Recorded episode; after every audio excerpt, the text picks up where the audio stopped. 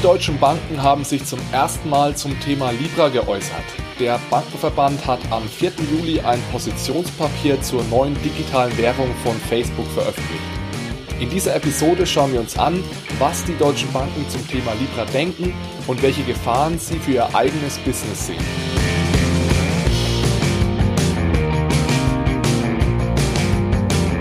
Hallo zusammen, heute mal spontan außerhalb des Veröffentlichungszeitplans. Grund für diese spontane Episode ist ein Positionspapier, das der Bundesverband Deutscher Banken veröffentlicht hat. Der Bankenverband hat verschiedene Aufgaben, aber eine wichtige davon ist die Interessensvertretung deutscher Banken. Das heißt, der Bankenverband ist sozusagen die Lobbyorganisation für deutsche Banken und alle wichtigen deutschen Banken sind im Bankenverband vertreten. Das heißt, wenn dieser Verband ein Positionspapier veröffentlicht, hat dies ein gewisses Gewicht, denn es repräsentiert sozusagen die Position mehr oder weniger aller deutschen Banken zu einem gewissen Thema. Und genau das, also ein Positionspapier veröffentlicht, das hat der Verband vor zwei Tagen am 4. Juli getan. Und zwar ein Positionspapier zum Thema Libra, der neuen digitalen Währung von Facebook. Und da wir uns in diesem Podcast aktuell intensiv mit dem Thema Libra auseinandersetzen, dachte ich mir, ich mache einfach eine spontane Episode und wir schauen uns an, wie der Bankenverband zu Facebooks neuer Währung steht. Ich muss sagen, ich finde das Positionspapier durchaus gelungen. Es ist verständlich und präzise geschrieben. Die Argumente sind ausgewogen. Und was mir besonders gefällt, ist der Stil des Papiers. Es ist nämlich eine Art QA. Das heißt, es werden Fragen gestellt und dann die Antworten in Form von Stichpunkten gegeben.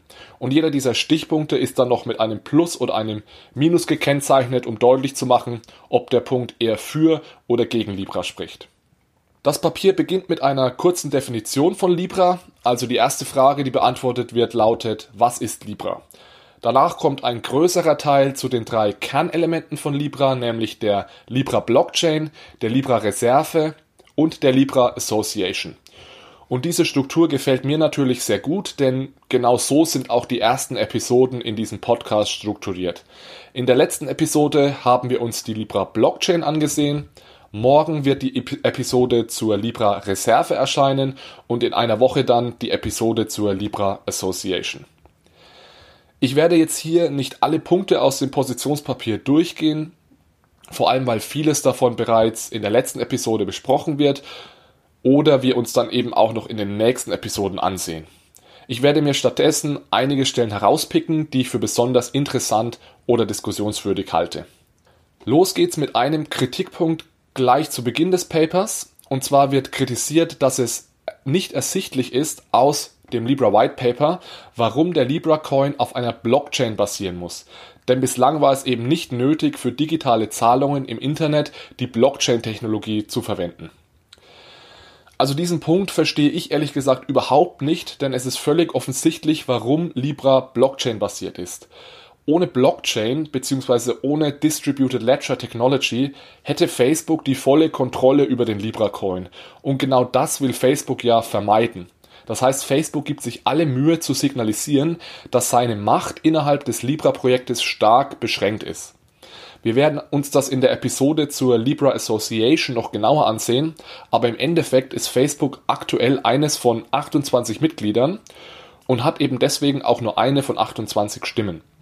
Es ist natürlich schon so, dass Facebook als Initiator des Projekts eine gewisse Sonderrolle einnimmt, aber es ist ganz explizit nicht so, dass Facebook die Kontrolle über den Libra-Coin hat.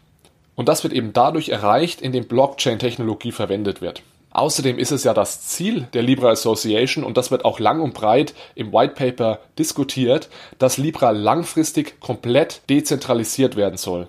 Das heißt, man will von einer Permission Blockchain hin zu einer Permissionless Blockchain. Und wenn du dir jetzt unsicher bist, was genau der Unterschied zwischen einer Permissioned und einer Permissionless Blockchain ist, dann lade ich dich gerne ein, die letzte Episode dieses Podcasts anzuhören zum Thema Ist Libra eine Cryptocurrency? Da gehen wir nämlich genau auf dieses Thema ein. Der zweite Kritikpunkt betrifft die Libra Reserve, also dadurch, dass international in verschiedene Währungen und Wertpapiere investiert wird in der Libra Reserve, besteht eben ein gewisses Wechselrisiko zu einzelnen Währungen. Das heißt, der Libra Coin ist nur wirklich stabil im Vergleich zum gesamten Währungskorb der Libra Reserve. aber es gibt eben einen variablen Wechselkurs von Libra beispielsweise zum US-Dollar oder zum Euro. Und der Kritikpunkt hier ist, dass es dadurch eben zu Wechselkursrisiken für die Nutzer der Libra-Währung kommen kann. Vor allem für die Menschen aus Schwellenländern. Also zuerst mal stimmt es, dass es dieses Wechselrisiko gibt, aber ich möchte trotzdem gerne einige Worte dazu sagen. Also erstens ist es so, wenn man eine globale Währung erschafft, dann hat diese Währung per Definition einen Wechselkurs zu den individuellen nationalen Währungen. Es ist unmöglich, eine Währung zu erschaffen, die zu allen nationalen Währungen einen festen Wechselkurs hat. Und ich denke, es ist offensichtlich, dass das nicht funktionieren kann. Die wichtige Frage ist also eher, ist die Libra-Währung objektiv gesehen stabil? Und es ist schwierig, diese Frage in einem so frühen Stadium zu beantworten, aber so wie die Libra-Reserve aussehen soll, das heißt, es wird nur in wichtige Währungen und nur in sehr sichere Wertpapiere investiert, würde ich schon behaupten, dass Libra eine sehr stabile Währung sein wird. Man könnte sogar sagen, dass Libra stabiler als die einzelnen nationalen Währungen ist, da ja der Währungskorb diversifiziert ist und deswegen nicht nur in US-Dollar oder nicht nur in Euro investiert wird, sondern gestreut über mehrere Währungen. Das heißt, wenn es zum Beispiel in Japan aufgrund einer nationalen Krise zu starken Wertschwankungen des Yens kommt, ist die Libra-Währung davon nur zum Teil betroffen, denn der Yen macht ja auch nur einen Teil dieses Währungskorbes aus. Insgesamt wird es so sein, dass die Wechselkursschwankungen vor allem zu den größeren Währungen extrem gering sein werden. Der Bankenverband erwähnt das auch und merkt an, dass vor allem Menschen aus Schwellenländern unter den Wechselkursrisiken leiden könnten.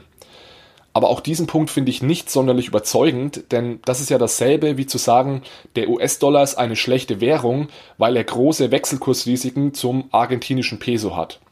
Also der instabile Wechselkurs zwischen US-Dollar und Peso kommt ja nicht daher, dass der US-Dollar instabil ist, sondern weil der argentinische Peso einfach eine sehr schlechte Währung ist.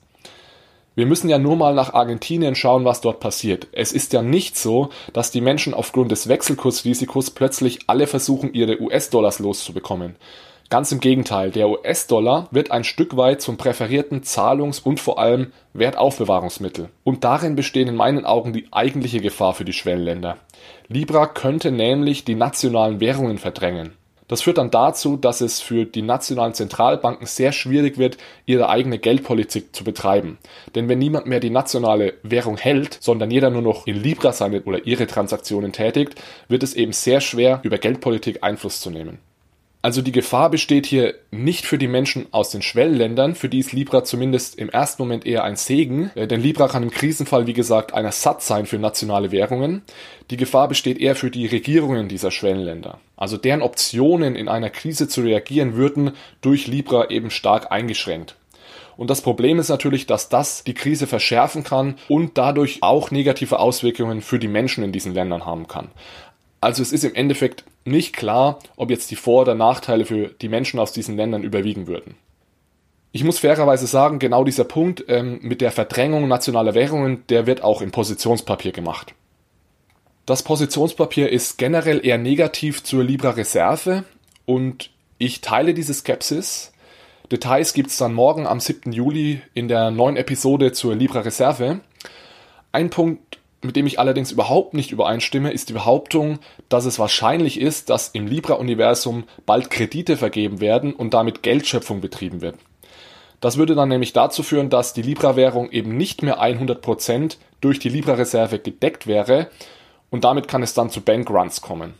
Also zuerst mal finde ich es extrem lustig, dass ein solches Argument vom Bankenverband kommt, denn genau so funktioniert ja unser heutiges Bankensystem. Also Banken können durch die Kreditvergabe neues Geld schaffen, das eben durch nichts gedeckt ist, beziehungsweise nur durch einen sehr geringen Teil mit Zentralbankreserven hinterlegt ist. Das Ganze nennt sich Fractional Reserve Banking und genau das macht Banken eben anfällig für Bankruns. Also der Bankenverband kritisiert sich hier ein Stück weit selbst. Ich bin jetzt kein totaler Gegner eines Fractional Reserve Banking Systems, das hat durchaus seine Vorteile. Libra soll aber explizit kein Fractional Reserve Banking System werden. Wir werden das im Detail noch in der Episode zur Libra Association diskutieren, aber es wird so sein, dass neue Libra Coins nur dann geschaffen werden können, wenn dafür Euros, US-Dollars und so weiter in die Libra Reserve eingezahlt werden. Wenn der Bankenverband also behauptet, dass es wahrscheinlich ist, dass in der Zukunft Kreditvergabe im Libra-System stattfinden wird und dadurch die Deckung der Libra-Währung nicht mehr bei 100% liegt, dann ist das meiner Meinung nach wilde Spekulation. Alle Informationen, die wir bislang von Seiten der Libra Association haben, deuten nämlich darauf hin, dass dies explizit nicht der Fall sein wird. Ja, eine interessante Frage ist natürlich auch noch, welche Auswirkungen Libra auf das bestehende Bankensystem haben wird. Und dazu äußert sich das Positionspapier natürlich auch. Zuerst mal ist es so, dass Libra nicht ohne Banken auskommen wird. Also das komplette Libra-Ökosystem ist aktuell auf dem bestehenden Bankensystem aufgebaut. Das heißt, um Währungen in der Reserve zu halten oder Wertpapiere, benötigt die Libra Association Banken. Das war es dann aber auch eigentlich schon mit den Vorteilen für das Bankensystem. Libra ist nämlich in erster Linie ein Konkurrent für viele Dienstleistungen, die aktuell von Banken angeboten werden. Dazu gehören beispielsweise der Zahlungsverkehr, vor allem wenn es dann um internationale Zahlungen geht. Außerdem gehen Kundeninformationen verloren, wenn Kunden ihr Geld nehmen oder ihr Vermögen und in der Libra Wallet anstatt auf ihrem Bankkonto halten.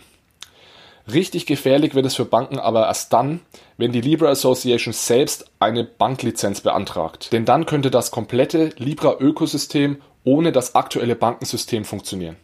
Interessant fand ich auch noch den letzten Punkt, der in diesem Kapitel genannt wurde, und ich zitiere den mal. Ohne eine alternative Digitalwährung, die von Banken und Staaten getragen wird, ist die Erfolgswahrscheinlichkeit von Libra groß. Also das ist jetzt mal ganz klar ein Wink mit dem Zaunpfahl in Richtung Regierungen, gemeinsam an einer digitalen Währung zu arbeiten und somit eine Alternative zu Libra zu schaffen. Und ich habe gute Neuigkeiten, denn genau das wird auch in einigen Episoden hier in diesem Podcast ein Thema sein. Es geht dann nämlich um digitale Zentralbankwährungen, die sogenannten Central Bank Digital Currencies und einen möglichen E-Euro.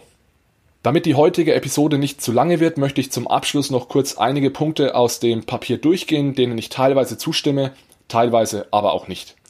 Ich finde beispielsweise die Kritik berechtigt, dass es mehr als fraglich ist, ob Libra tatsächlich für die Ärmsten der Armen einen Zugang zu Finanzdienstleistungen schaffen kann. Viele dieser Menschen besitzen nämlich weder ein Smartphone noch Internet, beziehungsweise ein großes Problem ist auch, dass viele Menschen einfach nicht genug Geld haben, um ein Bankkonto zu eröffnen. Es gibt dann auch einige Punkte in dem Papier, die zumindest unglücklich formuliert sind oder auch so ein bisschen darauf hindeuten, dass die Autoren noch nicht hundertprozentig verstanden haben, wie die Libra Blockchain funktioniert. Beispielsweise wird erwähnt, dass es unklar ist, ob die Menschen ein Zahlungsmittel eines privaten Unternehmens wie Facebook akzeptieren. Es ist ja explizit nicht so, dass Libra ein von Facebook kontrolliertes Zahlungsmittel ist. Also wir haben darüber bereits in der letzten Episode gesprochen und werden das auch noch ganz ausführlich in der Episode zur Libra Association diskutieren. Der Libra Coin ist dezentral organisiert und Facebook ist aktuell eines von 28 Mitgliedern der Libra Association.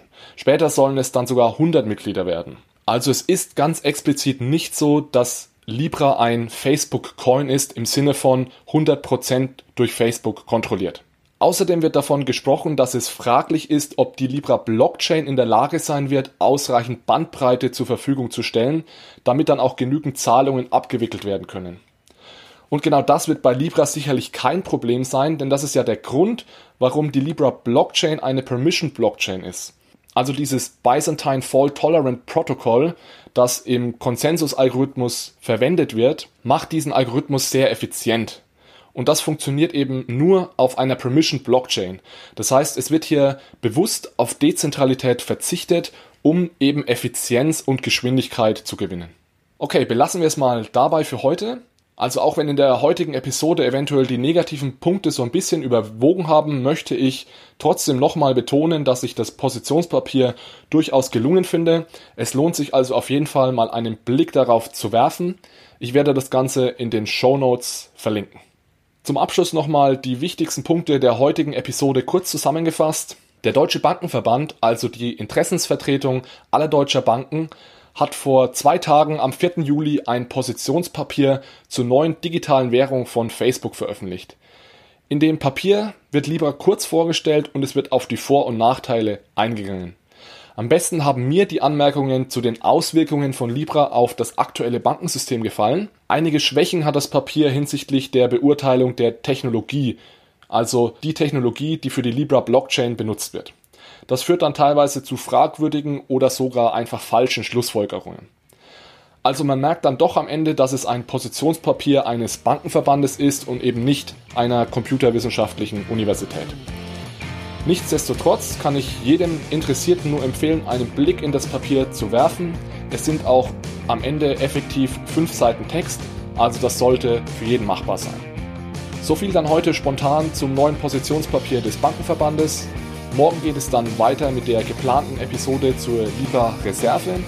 Vielen Dank fürs Zuhören, vielen Dank für eine gute Bewertung bei iTunes und bis zum nächsten Mal. Ciao, ciao.